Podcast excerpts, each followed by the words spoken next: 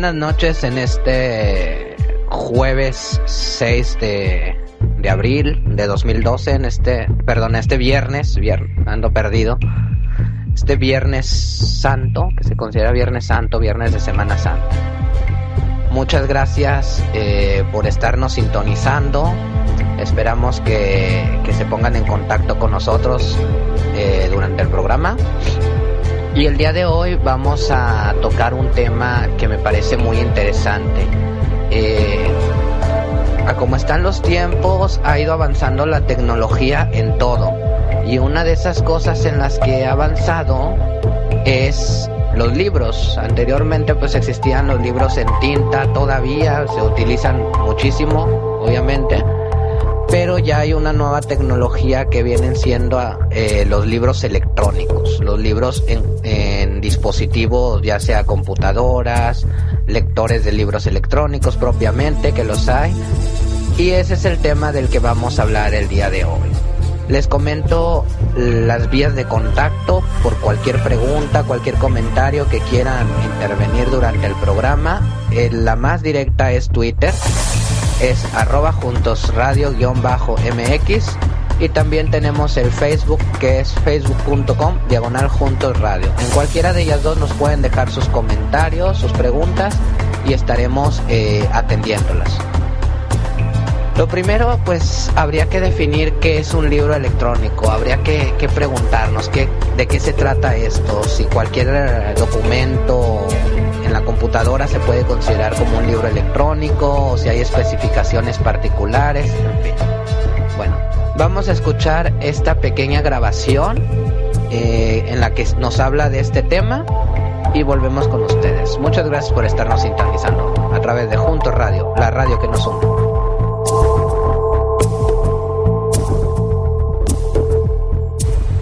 Una de las discusiones más importantes desde la aparición del mundo digital es el libro. Pero cuando se discute sobre su destino, se confunden dos cosas. Una, es la obra intelectual. La que nos educa, conmueve, y divierte. La otra, es el cúmulo de hojas de papel, encuadernadas e impresas. La obra intelectual, no está en discusión. Pero, las hojas impresas, están en problemas. El nuevo libro electrónico, como se imaginarán, es un archivo. Por lo general, el conocido PDF. Lo que reemplazará a las hojas impresas, se llama ebook reader. O lector de libros electrónicos. Este dispositivo, tiene la apariencia de una pantalla de computadora portátil, pero sin la computadora.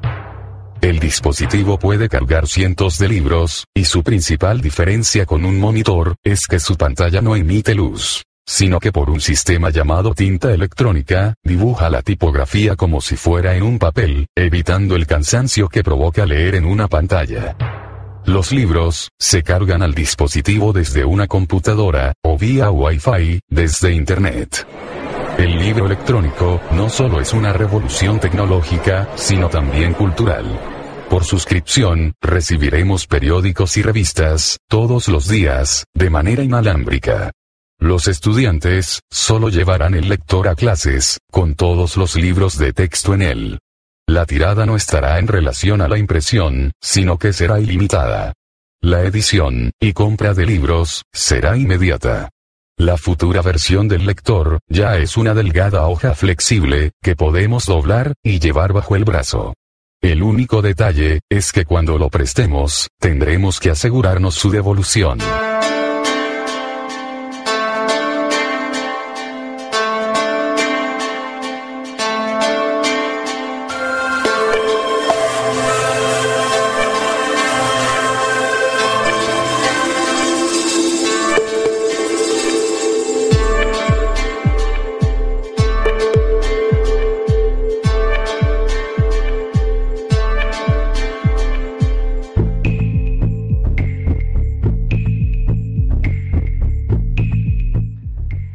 Estamos aquí de regreso. Pues bueno, esto fue eh, un, audio, una grabación que, logré encontrar.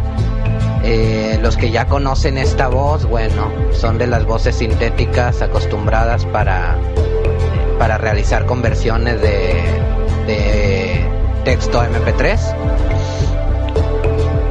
Y en ella nos viene hablando sobre esto, sobre los ebooks. Y existe una comparación o una diferencia, perdón, una diferencia. Al hablar de libros electrónicos o ebooks, eh, podemos estar hablando de dos cosas.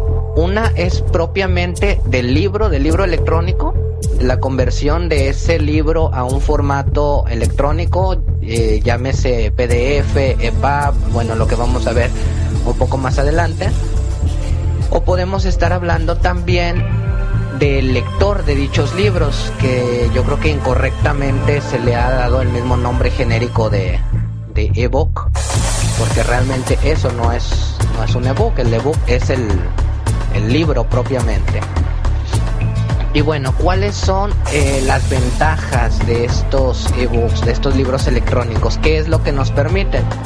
Bueno, vamos a escuchar otra grabación y regresamos. Recuerden las vías de contacto Twitter arroba juntos radio punto, perdón juntos radio guion bajo mx y Facebook es facebook.com diagonal juntos radio. Seguimos con ustedes. Para los autores y editores, los ebooks abren la posibilidad de que todo libro de toda lista, pequeño, mediano y grande, pueda ser leído globalmente. Eso es algo que nunca pasó, que siempre estuvimos limitados por cantidad de stock, por costos de, aduana, por un, por un montón de, limitaciones que implica transportar un libro físico y ahora, ahora se puede. Y es algo maravilloso. Para los lectores, para la gente a la que le gusta leer los libros, es lo mismo desde el otro lado. Ahora todos vamos a tener, la mayoría, para los autores y editores, los ebooks abren la posibilidad de que todo libro de toda lista, pequeño, mediano y grande, pueda ser leído globalmente. Eso es algo que nunca pasó, que siempre estuvimos limitados por cantidad de stock, por costos de, aduana, por un, por un montón de, limitaciones que implica transportar un libro físico y ahora, ahora se puede. Y es algo maravilloso. Para los lectores, para la gente a la que le gusta leer los libros, es lo mismo desde el otro lado. Ahora todos vamos a tener, o la mayoría de nosotros, vamos a tener acceso a leer muchos más títulos sobre muchos más temas, en muchos más idiomas, producidos en muchos más países. O sea que creo que todos ganamos.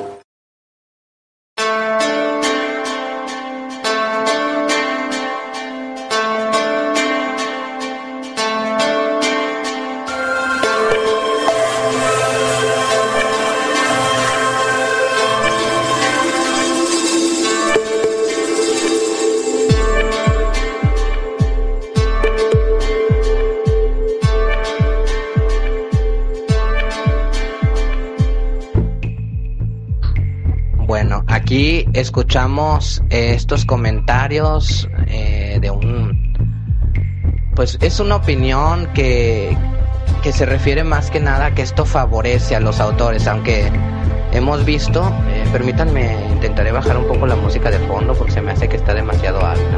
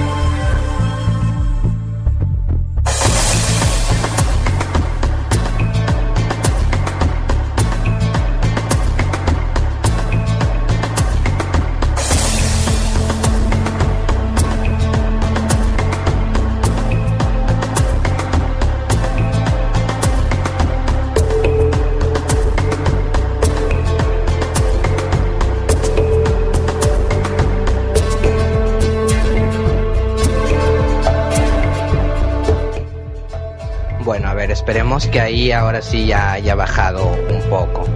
Lo siento, eh, no encontraba la opción, pero bueno, ya quedó. Bueno, volviendo al tema. Eh, comentábamos ahorita si para hacer un libro electrónico tenía que tener algún formato en particular o simplemente bastaba con cualquier eh, conversión de un libro, no sé, un escaneo a, a Word, a formatos como Word, RTF, PDF incluso. Pues eh, según lo que pude investigar, así es. O sea, genéricamente puede llamársele libro electrónico a cualquier libro que está convertido, incluso hay formatos genéricos, formatos como lo son estos, el, el Word, el .doc, .docs, las extensiones de Word, extensiones incluso libres de OpenOffice, el PDF que es eh, uno de los más utilizados precisamente por su portabilidad, pero tiene como desventaja que el PDF donde se lee no se repagina. Es decir, o sea, si el PDF original tiene 170 páginas, donde sea que lo leas va a tener 170 páginas. No es como otros formatos, por decir eh, el Word, que, que dependiendo el tamaño de la pantalla, el zoom que nosotros le hagamos, no sé, puede, repaginarse. Incluso si lo copiamos pues se repaginará muy seguramente.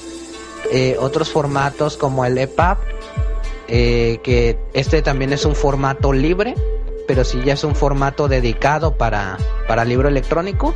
Y también dependiendo el dispositivo en el que se lee este este formato puede ser repaginado. Me llegó a tocar ver en un, en un iPhone un libro que decía 2000 y algo de páginas, que obviamente eso era una repaginación del libro original. No puedo creer que un libro tenga esas cantidades de, de páginas. Pero bueno. Y existen otros formatos eh, que ya son eh, propietarios, formatos eh, creados por, por empresas, empresas como Sony, empresas como Amazon, eh, o su pronunciación, como sea, se lee Amazon. Esta empresa tiene un formato particular para los libros que se compran ahí y por lo general estos libros vienen con una protección, con una protección llamada DRM. Es decir, eh, estos libros no pueden copiarse eh, en la cantidad de dispositivos que nosotros queramos. Eh, ellos tienen sus propias restricciones. Por decir, Amazon eh, lo puede leer en, su dispositivo, que ese va a ser uno de los temas que vamos a tocar ahorita. Y pues, eh, ¿qué más? ¿Qué más viene por aquí? Bueno, ya pasando ahora sí a lo que serían los lectores. Bueno, hay una competencia entre dos principales lectores. Hay, hay varios lectores, hay lectores incluso locales aquí en México. Una librería que sacó su, su propio lector de libros electrónicos. Pero las grandes competencias son sin duda el Kindle y el, el Sony Reader. El Kindle de Amazon y el Sony Reader. ¿Qué características tiene cada uno de estos? Pues bueno, eso ahorita lo vamos a ver pero creo que lo más importante es que estos son lectores de libros eh, dedicados, están creados para eso. También podemos leer libros electrónicos en la computadora, incluso en los iPads, en los iPhone, pero no están dedicados para eso. Y una de las ventajas de que sean lectores dedicados es la tecnología que usan para proyectar el libro, para proyectar el texto del libro esta tecnología es muy interesante porque no usa luz, simplemente eh, dibuja las letras en la pantalla a través de, una tecnología llamada tinta electrónica. Esta tinta electrónica eh, pues requiere muy poca batería porque solo consume batería, batería eh, cuando cambia la página, por ejemplo.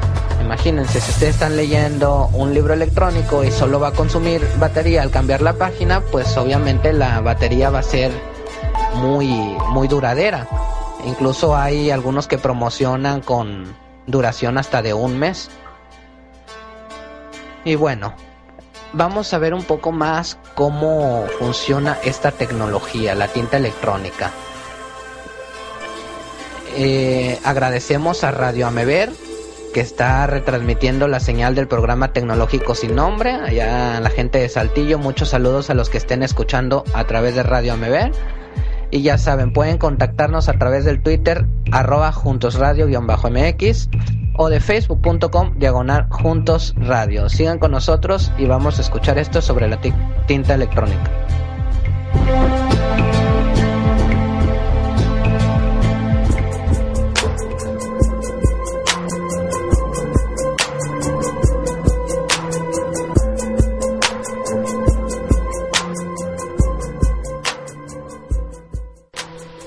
Hoy vamos a ver las propiedades de la tinta electrónica y del papel electrónico.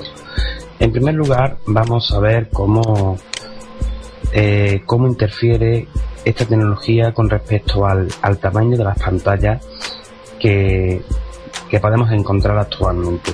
Si nos fijamos en el tamaño de la pantalla de, de tinta electrónica, podemos encontrar que se reduce muy notablemente ya que llegamos a conseguir unos niveles de menos de 3 milímetros de grosor. Sin embargo, en las pantallas convencionales TFT o LCD, estas pantallas pues necesitan una retroiluminación para conseguir dar brillo a la imagen. Por tanto, eso, eso implica el agregar a la pantalla una tecnología, una serie de LED, de diodos, que proporcionan ese grosor que actualmente no se ha podido eh, reducir. Bueno, ¿cómo funciona? Vamos a ver dos capas básicas, porque hay una tercera que es una protectora. En primer lugar encontramos en un nivel superior un polímero que está compuesto por infinidad, por millones de esferas cargadas y que están rodeadas de un gel flotante. Estas esferas van a, van a ser modificadas a través de una capa compuesta por, por transistores que lo que hacen es inducir cargas eléctricas de diferentes signos para modificar la orientación de las esferas que hemos hablado anteriormente. Existen dos empresas principalmente que trabajan con la tinta electrónica. Una de ellas es Giricon, que pertenece a Xerox y que básicamente lo que hace es utilizar el sistema que hemos comentado, aplicar una carga positiva, por ejemplo, en una de las esferas para orientar hacia arriba esa carga, ¿vale? Y conseguir un tono negro o blanco dependiendo de lo que, de lo que queramos mostrar. La otra empresa que encontramos es E-Ink. Esta empresa utiliza un, sistema muy parecido al de Xerox, pero con la diferencia de que introduce dos transmisores por esfera. ¿Esto qué hace? Esto hace que cuando se combinan diferentes cargas positivas y negativas, vamos a conseguir que esas cargas, tanto blancas como negras, suban a la superficie, lo que nos va a otorgar una escala de grises. De esta forma vamos a conseguir, por ejemplo, mayor resolución de imagen, diferentes tonos, etc. Existen una serie de, ventajas que nos ofrece la tinta electrónica sobre los paneles TFT o LCD. En primer lugar podemos hablar del tamaño de la pantalla, que ya hemos dicho que en ocasiones es inferior a los 3 milímetros. También vamos a conseguir una mayor autonomía que una pantalla TFT portátil o LCD portátil. ¿El por qué? Al no utilizar retroiluminación no es necesario que alimente diodos o LED para mostrar el contenido. Otra de las, de las propiedades que hace que consigamos una mayor autonomía es que los transmisores solo necesitan ejercer una carga eléctrica para mostrar una cara. Una vez que ha mostrado o que ha impreso sobre la pantalla esos caracteres, dejan de aplicar carga eléctrica. Seguimos con la ventaja que encontramos un, mayor ángulo de visión gracias a que no se no encontramos un golpe frontal entre el entorno de luz de la propia pantalla con el entorno de luz eh, bueno pues natural del sol vale siguiendo con esta línea de, de de ventaja encontramos una mayor luminosidad que en pantallas TFT debido precisamente a eso, a que la luz de fuera no interfiere sobre la luz interna, ya que no hay, no existe. Y gracias al, al poco espesor, las pantallas de tinta electrónica permiten ser muy flexibles y, y, además permiten que se enrollen fácilmente, por lo tanto ganamos portabilidad.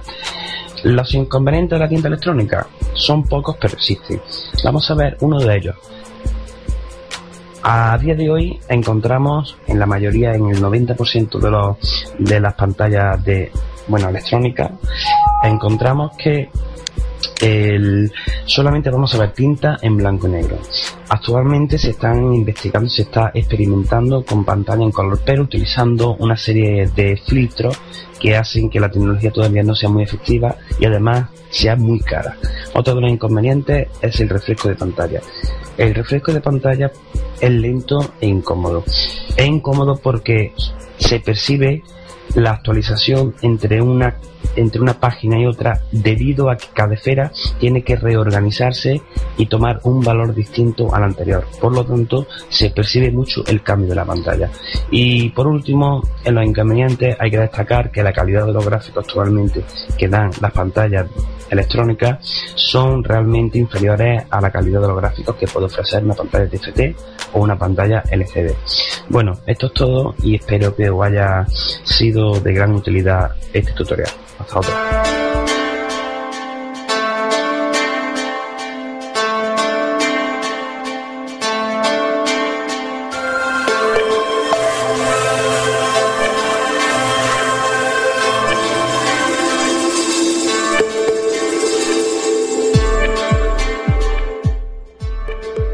Pues muy interesante toda esta tecnología, la manera, pues me parece una manera ingeniosa esa de usar esferitas pequeñas para dibujar la tinta, como quien dice en la pantalla. Y pues tiene esa ventaja, muchos que leen en la computadora pues se quejan precisamente de que es muy cansado por la iluminación de la pantalla y esta tecnología pues no usa iluminación. De hecho ahí hace la aclaración en el, en el audio de que si no hay luz externa no puedes leer, obviamente, porque la pantalla no tiene ningún tipo de iluminación y depende totalmente de la iluminación externa, natural o artificial. Y no tiene ningún problema al leer, eh, por ejemplo, en, en el sol. Si nosotros estamos leyendo en el sol, pues eh, no va a ser contraluz ni nada que se le parece. Y bueno, vamos a pasar un poco a lo que viene siendo los lectores. Pues como ya comentábamos ahorita, básicamente existen eh, dos lectores dedicados a esto. Aunque también está el iPad y el iPod de Apple, el iPhone, que permiten ese tipo de lecturas, pero yo los catalogaría como los demás dispositivos, por decirlo así, porque bueno, la misma computadora permite leer algunos de estos formatos, si no es que todos, pero dedicados está el Sony Reader, que pertenece precisamente a la compañía esta, Sony, y el Kindle, que pertenece a Amazon. Vamos a ver un poco de cada uno de ellos. Bueno, el Sony Reader básicamente son eh, pues son dos modelos. Está el PRS 500 y el PRS 505. Estos pueden tener alguna variación eh, quizás eh, en su tamaño o en la memoria soportada, pero yo creo que lo importante de esto es ver qué formatos soportan y con qué sistemas operativos. Los formatos eh, soportados por el Sony Reader vienen siendo los ficheros sin DRM, que era esta protección que comentábamos, están los PDF también, pueden soportar formato PDF, TXT, RTF, que son los tres formatos que comentábamos hace un ratito. Nosotros pues, tranquilamente un .doc, .docs o lo que sea, podemos convertirlo a RTF con el mismo con el mismo Word, podemos simplemente guardarlo como RTF, no hay ningún problema. Entonces podríamos considerar que también los documentos de Word son compatibles, aunque el RTF es un formato estándar, por decirlo así. Tenemos eh, los EPUBs que vienen siendo eh, ya más, un poquito más dedicados.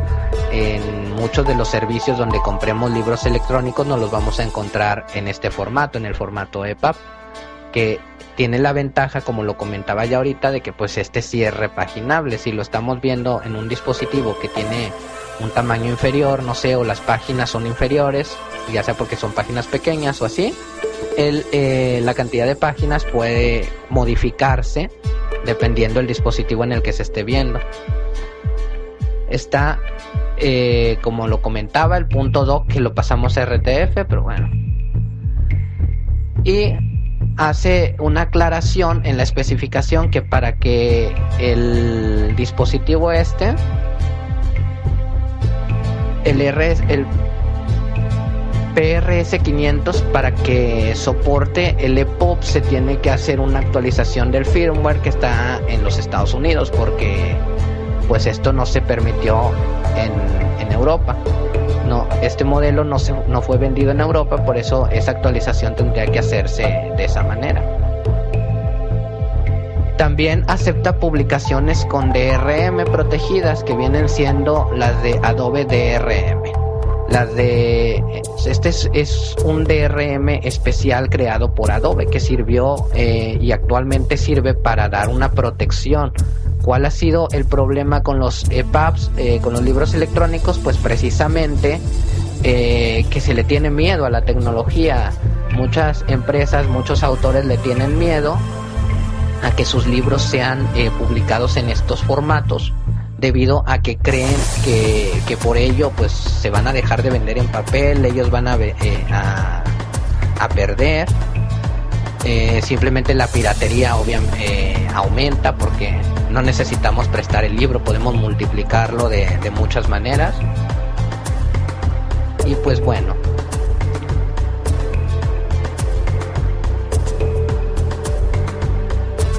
Eh, este es el, como les comentaba, este formato, el DRM está creado por, eh, por Adobe, la empresa, la misma creadora de, de la Adobe Reader, de la Acrobat, del Flash, en fin. Pero pues como dicen por ahí, quien hace la ley hace la maña, o sea, también este DRM ya puede ser eliminado. Precisamente en más adelante vamos a escuchar una grabación de eh, una persona de Juanjo Montiel en la cual eh, pues él comenta de una publicación hecha en su blog en esta publicación él explica cómo eh, retirar un DRM de, un libro en este formato y luego convertirlo a, otros formatos. Como les digo, el que hace la ley hace la magia. Otro formato soportado pues son las imágenes. El JPG, el GIF, el PNG y el BMP, que son los formatos normalmente utilizados para imágenes. En este, en el Sony Raider también podemos eh, pasar estos, estos formatos y leerlos ahí.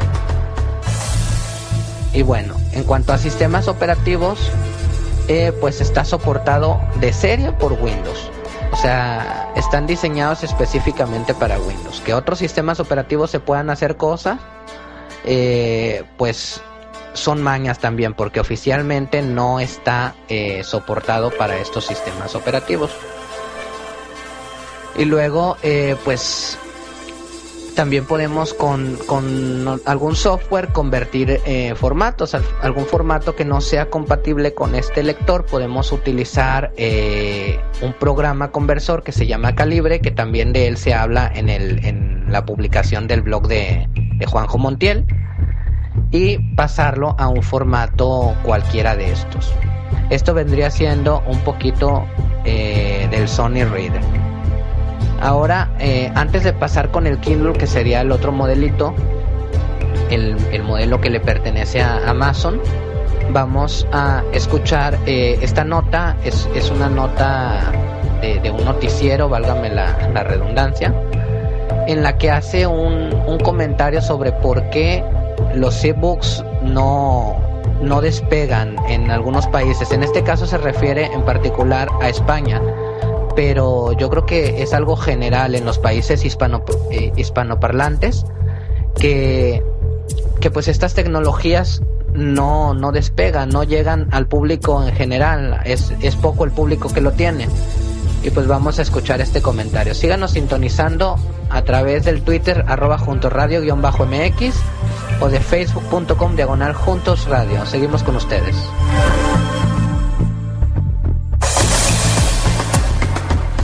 España la venta de ebooks va subiendo, pero las cifras son aún tozudas. Solo el 3% de los lectores tienen un libro electrónico, muy lejos de otros países donde ya hay bestsellers solo digitales. Esta familia inglesa de vacaciones en Benicassim, en Castellón, nos cuentan que han traído tres libros en el ebook sin cargar las maletas.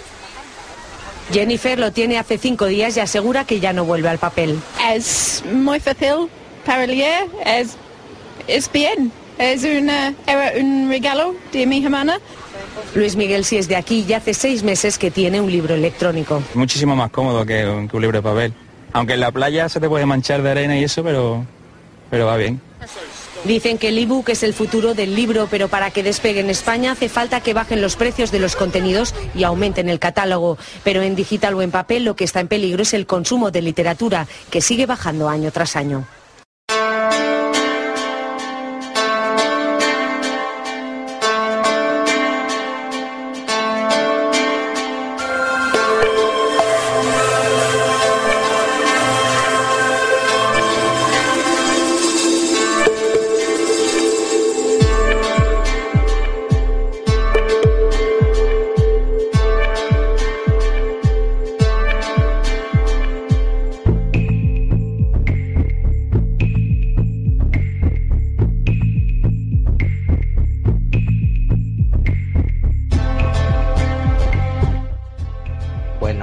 Escuchamos esta nota que nos comenta de pues del problema de porque considera que no se popularizan estas tecnologías, principalmente pues, el precio, eh, bajos catálogos, aunque también esto ya se va resolviendo con el tiempo. Yo creo que al haber múltiples librerías donde conseguir este tipo de, de material, pues el catálogo va aumentando y aparte los dispositivos van soportando más formatos y pues eso lo hace aún más fácil.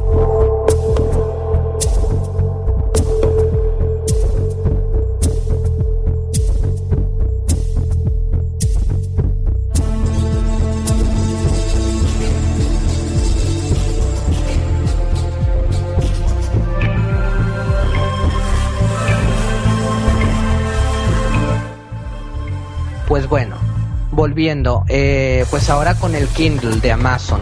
El Kindle, eh, pues es un dispositivo lector de libros electrónicos creado por esta empresa específicamente para ellos, aunque también pueden soportar otros formatos. Y pues bueno, eh, hasta ahorita van cuatro generaciones de Kindle. En algunas de ellas eh, han salido varios, varios modelos. Por ejemplo, en la segunda generación hubo varios también. Eh, hubo incluso un Kindle que, que solo traía para Wi-Fi. Este tipo de dispositivo pues se conecta por medio de 3G o de Wi-Fi a la, a la tienda de Amazon, que es donde podemos comprar pues comprar estos, estos libros. También se pueden pasar, como no, desde el, desde el ordenador. Eh, puede hacerse suscripciones a periódicos, a diarios, para estar recibiendo continuamente noticias. Eh, puede hacerse suscripción de RSS, entre, entre otras cosas. Y eh, comentando qué formato soporta esto. Está el AZW, que es un formato específico de Kindle. Es el formato en el que ellos eh, tienen sus libros, les ponen el DRM o lo que quieran. Y es un formato propietario, no es utilizado por otros dispositivos. Está eh, pues los estándares, el TXT, el PDF, el MOBI, que es eh, bueno un, un formato también dedicado, pero ya algo antiguo. Estos lo soportan pero eh, sin protección. Habla de que soporta un punto móvil que no tenga protección. El PRC también eh, comenta que eh, formato original. Otros formatos estándares que puede soportar un Kindle, pues bueno, es el, el HTML, el punto doc, el punto docs, estos formatos de, de Word, el JPG, que es propiamente pues una imagen, GIF, PNG, BMP, y eh, el PNG señala que tiene que el perdón el BMP señala que tiene que ser eh, convertido no es eh, nativo del, del dispositivo. Bueno aquí podemos ver que este no soporta el formato EPUB, el formato este de que hablábamos que era pues muy utilizado para este tipo de, de material, de libros electrónicos, pero eh, pueden hacerse conversiones, como ya lo aclaré con el calibre, a un formato que pueda soportar eh, este dispositivo. la peculiaridad de estos libros y es de este lector, perdón, es que no es accesible. Eh, pero su inaccesibilidad incluso en otros dispositivos depende de que sus libros están hechos como imagen, no tienen OCR, lo que quiere decir eh, que pues no hay reconocimiento de texto, así lo tengamos en, el ordenador, lo podamos, eh, no sé, leer con algún, con algún lector particular, pues no vamos a reconocer nada de texto. A diferencia del EPUB que sí tiene un reconocimiento de texto previo y que en el dispositivo, eh, por ejemplo, estos dos lectores pues no son accesibles, pero eh, al leerlo en computadora o al convertirlo sí podemos obtener eh, pues lo que es el texto. Bueno, como ya comentaba, una persona que, que ha hecho mucho en cuestión de pues de de buscar una manera de accesible de leer estos libros, no sé, convertirlos a otros formatos, quitarles las protecciones. Eh, pues es un chico español llamado Juanjo Montiel, que tal, vez algunos de nosotros ya lo conozcamos. Eh, su, su ID en Twitter es Castue, eh, con K y con W. Y bueno, él eh, va a estar participando en el mes de octubre en un evento que se denomina Jornadas UTLAI. Va a estar los días de los días 12 al 14 este evento. Yo no sé específicamente qué día vaya a participar él, porque esta, eh, este evento todavía tiene sus convocatorias abiertas. Eh, hago la promoción de que quien se quiera inscribir, bueno, y él nos va a estar hablando en estas jornadas precisamente sobre los libros digitales, eh, cuáles pueden ser algunas maneras accesibles de acceder a ellos, entre otras cosas. Hay una entrevista que, que le realizaron en un podcast de, precisamente un podcast que se está realizando para presentar eh, lo que va a haber en estos eventos y la cual eh, me permito reproducir para pues para tener un poco más de información al respecto. Seguimos con ustedes, eh, pueden contactarnos a través de Twitter, arroba juntos radio-mx, facebook.com diagonal radio o el correo electrónico contacto arroba info Cualquier comentario al respecto. Vamos a escuchar esta entrevista y volvemos después.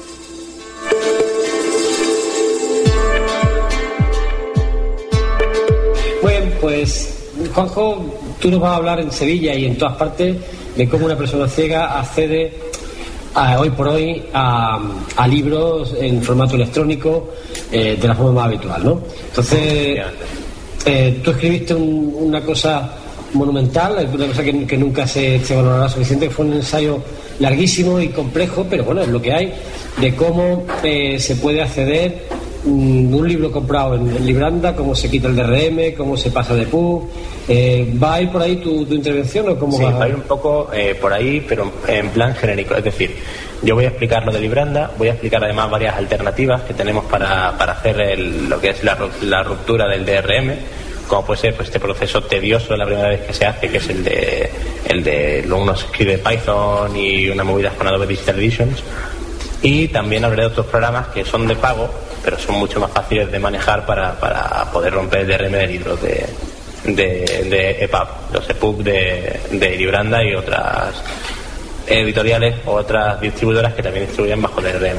Y aparte también pues iba a hablar un poco de otras alternativas de lectura, como pueden ser 24 Symbols o como pueden ser los libros del Kindle de Amazon con el Cloud Reader que han sacado ahora, o también incluso pues para romper también los DRM de, Kindle para poder leer los, libros de Kindle en, otros formatos como hemos hecho con el, con el EPUB. Eh, el, ensayo tuyo largo sobre cómo eh, bajar, pasar el libro desde Libranda a, acabar convirtiendo en RTF está en tu blog, ¿verdad? Sí, está en el blog. El artículo es uno de los últimos que, a día de hoy está, está escrito, creo que es el, penúltimo que aparece en la, en la página. O sea, la URL es muy larga para darla por aquí, porque como Sí. la URL del título es súper larga. Sí, pero bueno, nos metemos ahí y lo sacamos en Sí. braille, que pueda, porque hay que seguirlo, hay que ir con, con calma. ¿eh? Bueno, ya, Eh, en lo- yo lo digo en el, en el en el, en el artículo. Yo digo que bueno, la primera vez puede resultar muy tedioso, incluso tú puedes decir a mitad de, la- de la lectura, yo paso, esto es un coñazo. Pero mm, al final si te pones, ya, yo os aseguro que la segunda vez que lo hagáis tardáis tres minutos en hacerlo. Tres minutos de reloj, o incluso el, menos. el proceso es que tú hablas de Libranda, pero, pero es estándar para cualquier, cualquier Claro. En el momento en que tú tengas un libro en DRM comprado y bajado con Digital Editions, cualquier libro en formato de PUB puede ser convertido con esta, con esta técnica. Nos hablabas también de que había eh, programas de pago eh, que, te, que te simplificaban el proceso. Sí, hay programas de pago que además tienen una ventaja que yo no he conseguido emular, que es eh, poder hacerlo según parece en multiplataformas, es decir, en Linux, en Mac y en Windows. Lo que pasa es que tengo que, tengo que investigar qué tal se llevan estos programas con, con Mac y con, y con Linux, que de luego con Windows me ha funcionado bastante bien. Eso sí, el precio es unos veintitantos euros. Pero bueno, a mí desde luego, si no hubiera tenido la técnica esta de, de Libranda y de los scripts y tal, lo, lo compraría, vamos, de mil amores. Hombre, para gente más torpe y más vaga y las dos cosas juntas, pues nos viene bien. Sí, Ya- es, ya- Una, es, un- es una ventaja, desde luego. Es muy, muy, muy sencillo. Tan sencillo como meter el nombre del libro y te lo rompe y te lo, y te lo, te lo reemplaza por el, el- el- el libro sin DRM. Así de fácil. Eh, ¿Esa información hoy por hoy también está en tu blog? No, esa, esa aún no, porque además lo descubrí hace un, hace un par de semanas. Pero como Bueno. tengo, tengo últimamente menos tiempo que, que nada, aún no, aún no he hecho, no he hecho ningún post al respecto. Pero vamos, sí tengo, tengo la, la- la- la idea de hacerlo y de mezclarlo también con el, con el post sobre la lectura de libros en Kindle a través de la web de, de Amazon, Amazon Cloud Reader. Eso te iba a preguntar. Ya muy buena además. Eso te iba a preguntar ahora. Ahora, Una persona que se compra un libro en Amazon, ¿qué puede hacer con él? Bueno, puede hacer varias cosas. La primera es tenerlo de adorno y sin poder leerlo en el Kindle, en Sí, español, porque sí. el Kindle aún, en el Kindle Fire no, aún no tiene, no tiene síntesis en español que yo haya, haya podido verlo en los Kindle de unos amigos. Puede romper el DRM de Kindle con otro software que también hay por ahí y pasarlo al formato que le dé la gana, sea RTF, sea PDF, TXT, incluso EPUB, para leerlo en el iPhone con el Calibre, que es otro, otro software de, de tratamiento de libros, biblioteca y demás, que también hablaré de él en la, en la jornada. O puede hacer una cosa que es muy curiosa, que es entrar a una web, que es creo que era reader.amazon.com, no estoy muy seguro, ahora mismo no lo tengo claro. Y ahí cuando tú inicias sesión con tu nombre de usuario y contraseña de Amazon, te aparecen todos tus libros comprados a través del Kindle y puedes leerlos a través de la web. Con Safari, Firefox y Opera, me parece que son los, los navegadores compatibles, incluso con el Safari del iPhone. Ajá. Y además, eh, o sea, no es que sea accesible formalmente, pero es usable. Es decir, puedes acceder a la información, hay iconos sin etiquetar, pero bueno, a lo que estamos un poco todos acostumbrados ya hoy en día, ¿no? De, de- de ir un poco por nuestra por nuestra cuenta investigando y, y- y resolviendo los problemillas de accesibilidad. Pero sí que sí que se puede utilizar y además yo he estado, he estado leyendo así, es una, es una gozada. O sea, tú te compras un libro en Amazon, luego entras en esa página y te lo, te lo acabas convirtiendo. Y eso también nos lo vas a contar. No, no es que lo convierta, lo lees online, lo lees en la página web. No tienes, o sea, de hecho no puedes, no puedes llevártelo a, a otro formato, simplemente lo lees en la, en la nube, como su nombre indica, ¿no? El Cloud Reader, le- lectura en la nube, es un poco la filosofía. Es un poco la filosofía que tuvieron los de 24 Symbols, no sé si conoceréis el proyecto, Yo lo de, conozco un- de unos chavales que han, han ideado una plataforma, pues un poco, ellos lo, lo llaman el Spotify de los libros Ah, sí, sí, sí. porque es la misma filosofía, es decir, tú no tienes el libro en tu poder, sino que lo entras a la web, abres el libro, lo lees y lo puedes leer de dos formas, o a cambio de publicidad, que te aparece en la misma página, publicidad además eh, contextualizada con el tema del libro, lo típico que, que hace Google, por ejemplo, ¿no? que te pone la publicidad en función de lo que esté tú en la página. O bien una modalidad de premium, que pagas X dinero al mes y tienes el derecho a leer todos los libros sin publicidad.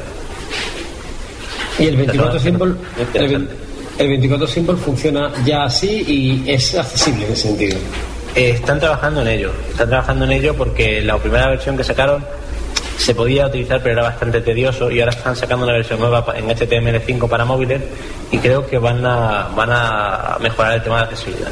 O sea, la idea de ellos desde luego es esa, están muy interesados en el tema y estamos trabajando con, también con ellos para intentar hacerlo lo antes posible. Bueno, en, en América, en, en inglés, el Kindle sí que tiene la. Existe todavía el, el Kindle con versión con, con TTS y conversión para que se para para oírlo, ¿no? Sí. Eh, ¿tiene una, alguna- fue una mm, un cambio de Amazon y creo recordar que fue para cumplir con la ley 508 y poder eh, poder eh, utilizar los Kindle en los, en los colegios y las universidades. Era un requerimiento legal que Estados Unidos les pedía para poder difundir, o sea, para poder vender Kindle y ser utilizados en, en públicos y ellos hicieron ese Kindle en inglés con la síntesis. Incluso creo recordar que podían leer los menús del Kindle y acceder a toda la información. Pero ¿qué pasa? Que cuando han lanzado el Kindle en España, pues supongo que por falta de tiempo, por falta de interés o por falta de lo que sea, no lo han, no lo han hecho en español. Ujú. Ahí tenemos una buena, una buena eh, forma de, de- de- de como usuarios también movernos, a ver si eso algún Sí, día sí. sigue. Desde luego yo, yo, yo tengo clarísimo que, que hoy en día, utilizando las redes sociales y las cuentas de, lo- de las empresas, se puede meter bastante presión. Se han conseguido bastantes cosas en poco tiempo, relativamente. ¿eh? Y luego, claro, está la, la forma más accesible por hoy, que es la, la biblioteca de, de ebook, no de, de iPhone.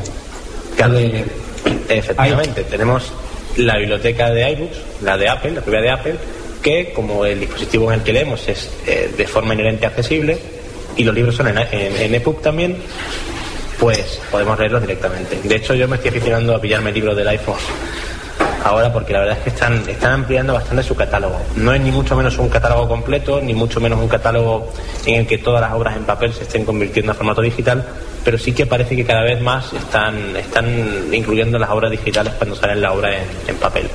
Eso sí, el precio, que eso, eso- eso es otra cosa que yo me, me sorprende muchísimo, el precio de un iBook, sea de Amazon, sea de, del iBook, sea de Libranda, es totalmente abusivo en comparación con el precio en papel. Aparte de que el IVA que se paga con un libro electrónico es el 18%, sin embargo el libro en papel es un IVA súper reducido, del 4%, o sea, es un, es un sinsentido.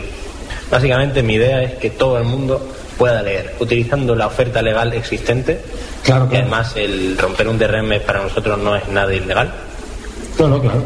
Y aparte, pues, pues eso, acceder al mayor número de, de- de- de obras disponibles, sea en la plataforma que sea. Siempre, yo siempre digo que tenemos que buscarnos las habichuelas y un poco es la idea de, de intentar acceder a todo lo que se pueda acceder. Y tú que te mueves un poco en este mundo ya a nivel, a nivel de, de usuario, a nivel de personas que se mueven en este mundo, porque tú crees que los DRM van a estar ahí eternamente. Siempre se dice que hecha, hecho, hecho el, el programa, hecho la, hecho la trama para, para craquearlo, ¿no?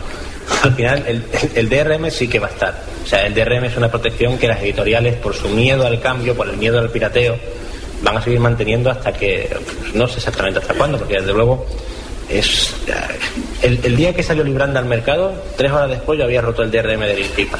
Es decir, es un absurdo que, que ellos sacan la plataforma con el DRMS. Pero sí, sí, sí se va a mantener y se va a endurecer y posiblemente sacarán algoritmos nuevos y los, y los hackers sacarán algoritmos nuevos para, para desencriptarlo. O sea, es la, la- pugna de siempre entre libertad y, y negocio.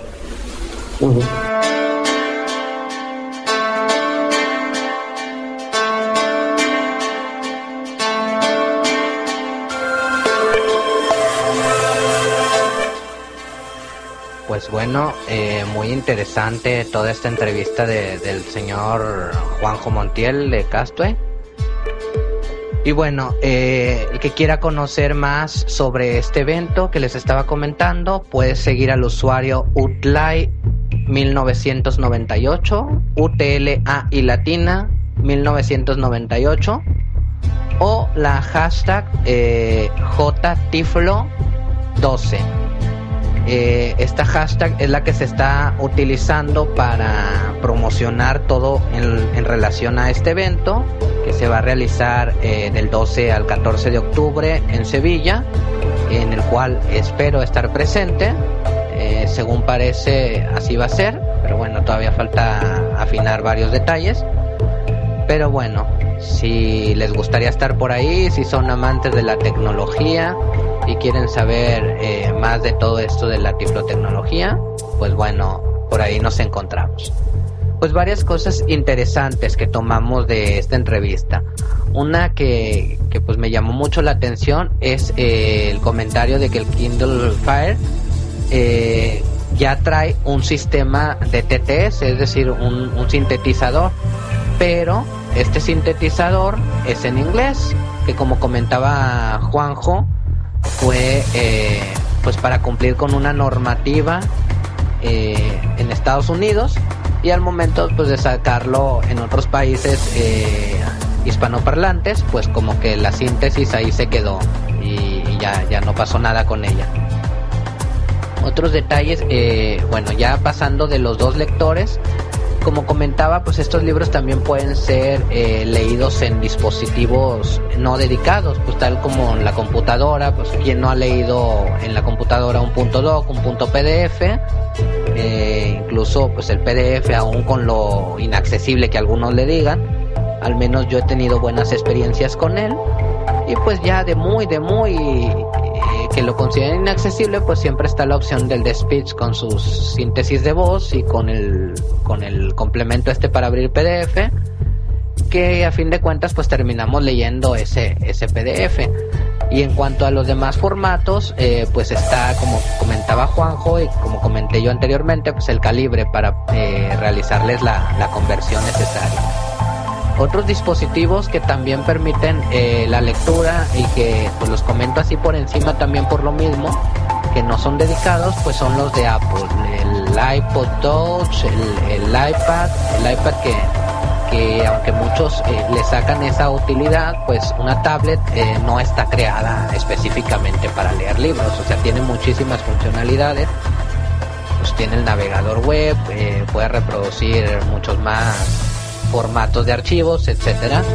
Pero estos dispositivos pues eh, permiten la lectura de, este material electrónico. Uno puede ser el EPUB, eh, el mismo PDF también puede leerse sincronizándose con pues con iTunes. Eh, ¿Qué más? ¿Qué más podemos encontrar de interesante? Pues ellos tienen su propia librería, como ya nos comentaba Juanjo, tienen la librería eh, de la que pueden comprar libros los, los usuarios de Apple. Y en fin, pues nada más los comento aquí por encimita, aunque destaco y sí, lo más importante que estos dispositivos son los únicos dispositivos, eh, por llamarlo así, móviles, accesibles con este tipo de libros. Eh, ningún dispositivo dedicado, ni el Kindle de Amazon, ni el Sony Reader, son eh, completamente accesibles, por lo menos para los usuarios hispanoparlantes. Si queremos leer un libro, pues bueno, o en la computadora o en un dispositivo de estos de Apple. Ojalá y pronto pueda salir un Kindle en pues con TTS en español para los que gustan de leer y pues incluso para mí que por ahí tengo algunos libros pendientes, recomendaciones y lo que sea, y bueno, ahí siguen pendientes, pero como que sí estaría interesante tener uno de estos dispositivos y poder leer, no sé, pues en el camión o, o cuando te vas a, a, la casa de la tía que no tiene internet o lo que sea, pues poder entretenerte ahí con, con eso.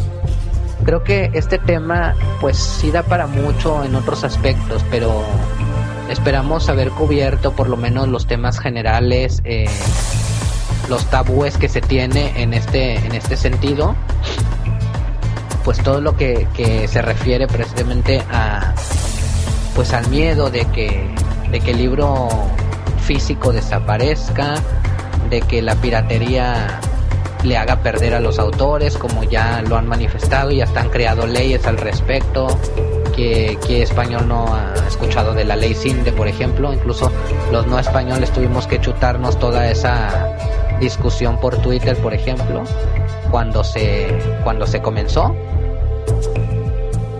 Y bueno, eh, pues vamos a pasar a una sección que pues que vamos a empezar esta semana y que esperamos que sea de su interés. Y esta eh, sección la, la hemos denominado ¿Cómo funciona? En esta sección pretendemos eh, traer a ustedes cómo funcionan pues, diferentes dispositivos electrónicos o diferentes tecnologías, que bien hubiera valido también la de cómo funciona la tinta electrónica, pero bueno, como era del tema, pues no, no la incluimos ahí. Vamos a, a presentar algo pues que está, está fuera del tema, pero que pues a muchos les, les podrá dar curiosidad. Eh, ¿Se han preguntado acaso cómo funciona Internet? O sea, ¿qué pasa cuando uno hace clic en un hipervínculo? ¿Cuál es el, todo el proceso que, que se lleva? Bueno, este documental es un documental algo antiguo, a lo mejor algunos ya lo conozcan, pero al menos a mí me parece interesante y espero que a ustedes también. Eh, tiene una duración estimada de de unos 12 minutos y vamos a presentarlo. Esto es cómo funciona la internet. Eh, síganse contactando a través del Twitter juntos radio-mx, de facebook.com diagonal juntos radio o del correo electrónico contacto arroba Seguimos en el programa tecnológico sin nombre a través de Juntos Radio, la radio que nos une.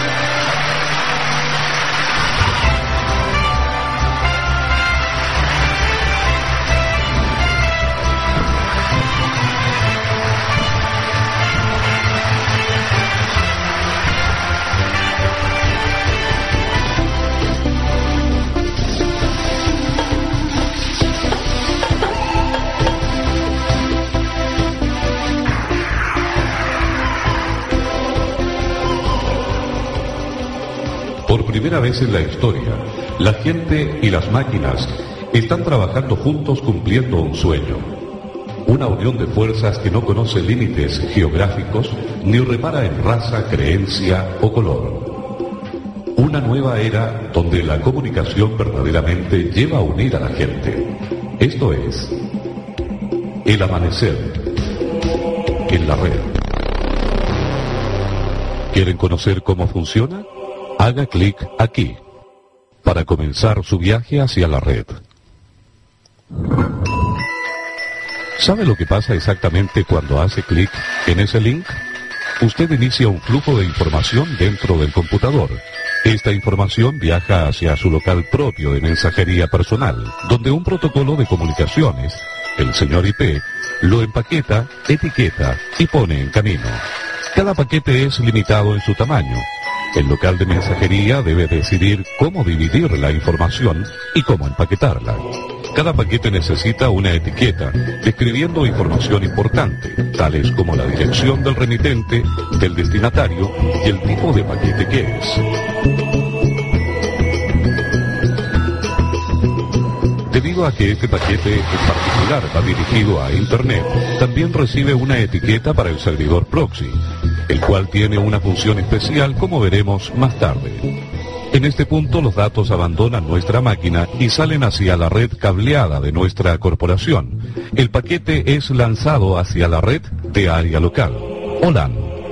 Esta red es usada para conectar a todas las computadoras locales, impresoras, etc. La LAN es un lugar nada controlado y desafortunadamente pueden ocurrir accidentes. La carretera de la LAN está repleta con toda clase de información. Hay paquetes IP, paquetes Nobel, paquetes Appletop. Ah, ahí va contra el tráfico como siempre. El router local lee las direcciones y si es necesario pone los paquetes en otra red. Oh, el router. Símbolo de control en un mundo desordenado sin par.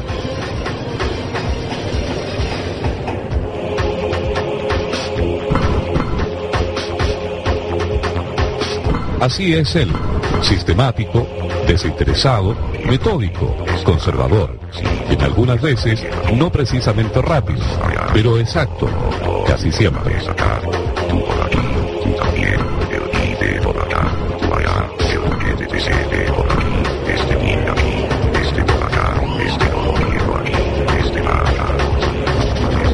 Paquetes dejan el ruteador, siguen su camino a través de la intranet o red corporativa. Adelante hacia el switch ruteador. Un poco más eficiente que el router, el switch router trabaja rápido y suelta los paquetes enrutándolos hábilmente por su camino, como una máquina de pinball digital si lo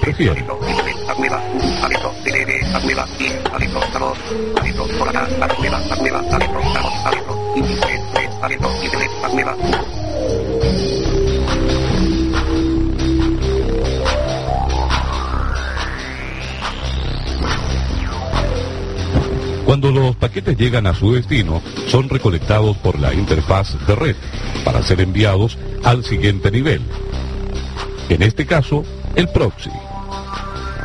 El proxy es usado por muchas empresas como un intermediario, con la función de establecer y compartir entre varios usuarios una única conexión de Internet y también por razones de seguridad. Como puede verse, todos los paquetes son de diferentes tamaños, dependiendo de su contenido.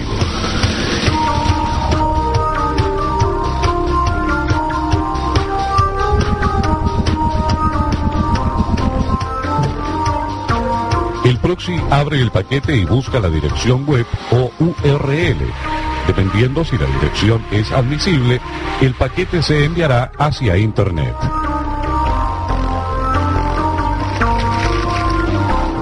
Existen, sin embargo, algunas direcciones que no cuentan con la aprobación del proxy, según cómo haya sido configurado, de acuerdo a las políticas corporativas o de administración.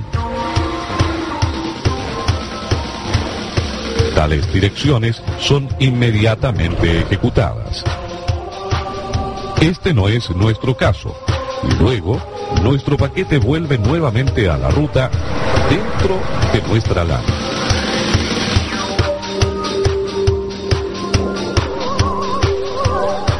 Próximo paso, el firewall. El firewall corporativo o local sirve a dos propósitos. Previene intromisiones más bien indeseables provenientes desde Internet y evita que información delicada de nuestro computador o de la empresa sea enviada hacia Internet.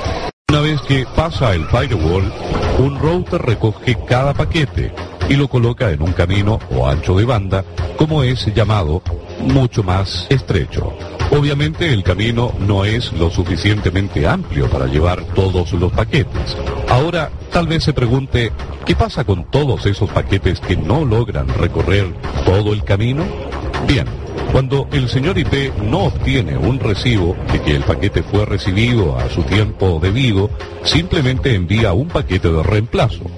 Ahora estamos listos para entrar al mundo de Internet una telaraña de redes interconectadas, la cual se extiende por todo el orbe. Routers y switch establecen enlaces entre las redes. La red es un ambiente completamente distinto de lo que podemos encontrar dentro de las paredes de nuestra red local o LAN. Allá afuera es el salvaje oeste. Abundante espacio, abundantes oportunidades, las nuevas ideas encuentran suelo fértil que empuja el desarrollo de sus posibilidades. A causa de esta libertad, algunos peligros también pueden acechar. Nunca podemos saber cuándo encontraremos al terrible Pink de la muerte, una versión especial del paquete Pink normal de interrogación entre máquinas, con la que algún idiota intenta desquiciar servidores o incluso a nuestro propio PC. Las rutas o caminos que los paquetes pueden tomar son satélites, líneas telefónicas o incluso cables transoceánicos. No siempre toman el camino más corto, pero de cualquier modo llegarán allá. Tal vez es por eso que algunas veces es irónicamente llamada World Wide Way. Pero cuando todo trabaja sin problemas, podemos circunnavegar el orbe cinco veces en unos cuantos milisegundos. Y todo al costo de una llamada local o menos. Cerca del fin de nuestro viaje y encontrando el computador servidor en donde está la página web solicitada, encontraremos otro firewall. Dependiendo de nuestra perspectiva, el firewall puede ser un resguardo de seguridad o un terrible adversario. dependiendo de qué lado estemos y cuáles sean nuestras intenciones. El firewall está diseñado para dejar entrar solamente aquellos paquetes que cumplen con el criterio de selección. Este firewall tiene abiertos los puertos 80 y 25, que son literales puertas de entrada. Todo intento en los demás puertos será cancelado. El puerto 25 es usado para paquetes de correo, mientras que el puerto 80 es la entrada de los paquetes de Internet hacia el servidor web. Dentro del firewall, los paquetes son filtrados más concienzudamente. Algunos paquetes pasan fácilmente por la aduana y otros se ven más bien dudosos. El oficial del firewall no es fácilmente engañado, como en el caso de este paquete ping de la muerte, que trata de hacerse pasar un paquete ping normal. Para aquellos paquetes lo suficientemente afortunados o sanitos como para llegar hasta aquí, su jornada casi ha terminado. Están dirigidos hacia la interfaz para ser llevados hasta el servidor web. Actualmente un servidor web puede correr sobre diversas cosas, desde un mainframe, una webcam, hasta el computador de escritorio. ¿O por qué no en nuestro refrigerador? Con la configuración apropiada podríamos encontrar si hay los ingredientes para hacer pollo con salsa o si tiene que ir de compras. Recuerde, este es el amanecer de la red. Casi todo es posible. Uno por uno, los paquetes son recibidos, abiertos y desempacados. La información que contienen, esto es, nuestra solicitud de información, es enviada hacia la aplicación del servidor web. El paquete en sí es reciclado. Listo para ser usado otra vez y llenado con la información solicitada.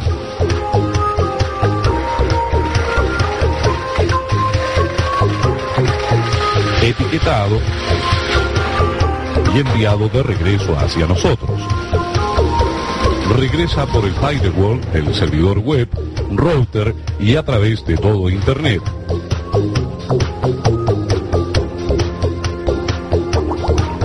De vuelta a nuestro firewall corporativo,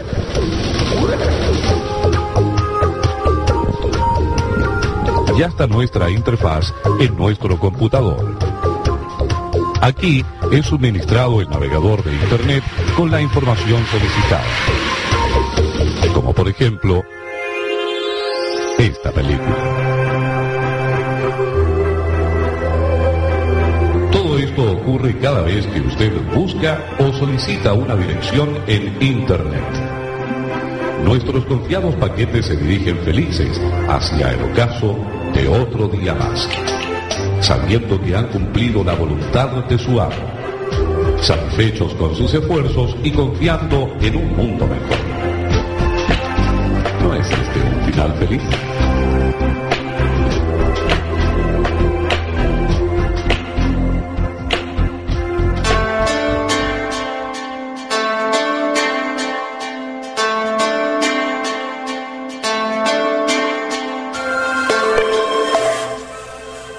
Pues ya estamos aquí de vuelta. Acabamos de escuchar este este pequeño, bueno, pequeño o grande, todo es relativo, documental sobre, pues sobre el mundo de la internet, sobre lo que pasa cuando, pues cuando uno hace una solicitud eh, a un servidor, no sé, por ejemplo, cuando presiona enter en un enlace, se hace la solicitud al servidor y hasta que el servidor regresa la respuesta que dependiendo de nuestras conexiones y de lo que se vaya a cargar, puede ser algo rápido, puede ser algo lento, pero aquí explica de una manera pues muy didáctica, muy gráfica, eh, todo ese procedimiento, incluso alcanzamos a escuchar ahí la voz del, del señor router ahí, tú sí, tú no, y con la voz bien, bien ronca y bien despacita. Y luego el señor switch ruteador que igual pero más rápido. y bueno, todo lo demás que ya, que ya escuchamos. Eh, vamos a, a terminar el programa con, eh, con una de las secciones eh,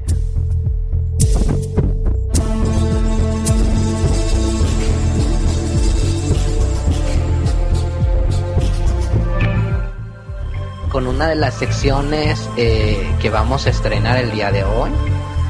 Y esta sección pues es de las noticias tecnológicas de la semana. Eh, pues estas noticias son de del sábado al día de hoy. Eh, una de ellas es diseñan máquinas capaz de tener y mostrar sentimientos humanos. ¿A dónde hemos llegado? Ya pues yo prefiero que me den un abracito, que me digan te quiero, como que con máquinas no. Dice que forman parte de un proyecto que busca crear las herramientas necesarias para que las criaturas informáticas tengan aptitudes sociales. En lo personal como que no me interesa interactuar de esa manera con una computadora. Aunque por ahí me hayan dicho cosas por el estilo, pero al menos no me interesa. Vamos a ver qué más encontramos por aquí.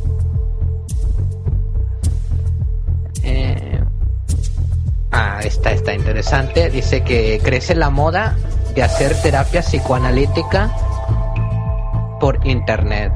Otra de las cosas que normalmente se hace presencial, pero bueno, que la tecnología ha ido ahí evolucionando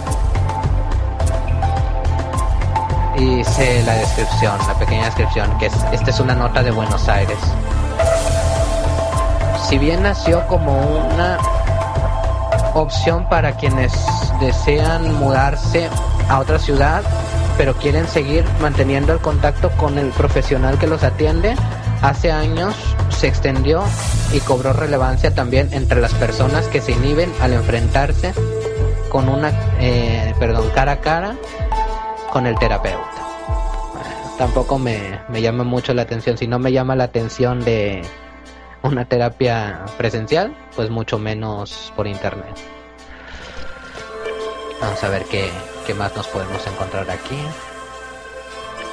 Eh, bueno, que otra nota que habla de que el gobierno de Movistar va a perdón, el gobierno de, de, Argentina va a sancionar a Movistar por, por de que dejó de dar servicio durante cinco horas.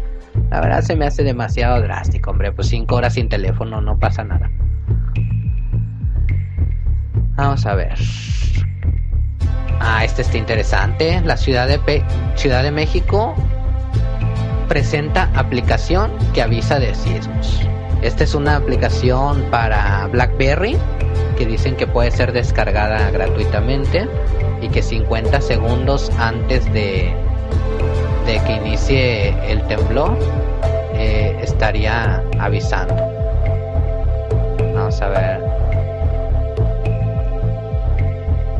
Vamos a ver. Ah, había una nota de la semana pasada que, que me gustaría comentar también. Esa nota hablaba de, de que Google había hecho la primera prueba piloto con, con, un coche manejado por una persona ciega, con un piloto automático, se puede decir. Y en lo personal me dio mucho gusto esa nota porque creo que uno de, de mis sueños guajiros es eh, precisamente algún día poder manejar un, carro. Alguna vez he intentado ahí, que bueno, el condenado carro se me mató en 5 segundos, pero bueno, y parece que Google va encaminado a este tipo de tecnologías. Obviamente el coche traía un GPS, estaba siendo guiado eh, por piloto automático, eh, utilizando los mapas de Google precisamente. O sea, Google está haciendo todo por englobar sus tecnologías. Y aquí vemos, me acordé precisamente porque eh, está un, una nota que dice que Google da probaditas de sus gafas de realidad aumentada.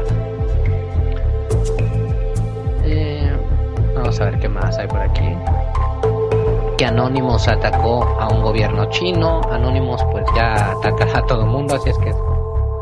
Ah, y mira, una nota eh, en relación al tema de hoy. Dice, los ebooks llegan a las bibliotecas públicas de Buenos Aires. Y dice la descripción. Tras un acuerdo firmado entre la empresa Gramata y el gobierno de la ciudad autónoma de Buenos Aires, las bibliotecas públicas de la ciudad de Buenos Aires incorporarán ebooks a su red a partir del mes de abril. Pues argentinos, disfruten. Ya saben, se pueden conseguir un iPhone o en el mismo ordenador, pero bueno, ya van a tener ahí un poquito más de, de material para, para acceder a la cultura, que a fin de cuentas eso es lo que lo que importa en el material que sea en tinta en braille en braille que incluso a mí no me gusta en electrónico en lo que sea pero lo, importante es acceder a la cultura vamos a ver si encontramos alguna otra cosa interesante bueno ya como último pues Facebook anuncia eh, lanzar sus acciones en el Nasdaq. Es decir, eh, todo esto ya de eh, del mercado de la bolsa de valores, que Facebook por fin ya se animó a cotizar en la bolsa de valores. Y, y pues creo que lo va a lanzar eh, bajo el nombre FB, que vienen siendo sus iniciales. Estas son algunas de las eh, notas de tecnología que se generaron esta semana. Eh, ya la próxima semana vamos a tener esta sección un poco más elaborada, ya, ya grabadita y como debe ser. Pero no quise dejar pasar esto para aquellos que les, que les gusta la tecnología. Bueno, pues agradecemos eh, su participación, a quienes hicieron mención. Eh, a la gente de Radio Amever, a Alicia que también mencionó, a Karen, en fin, a todos los que nos están escuchando, muchas gracias por ello, esperamos que, que los temas del día de hoy les hayan gustado y pues la próxima semana aquí nos vemos a la misma hora, 9 de la noche hora centro de México, por el mismo canal o bueno, por la misma estación junto Radio, la radio que nos une y hasta la próxima.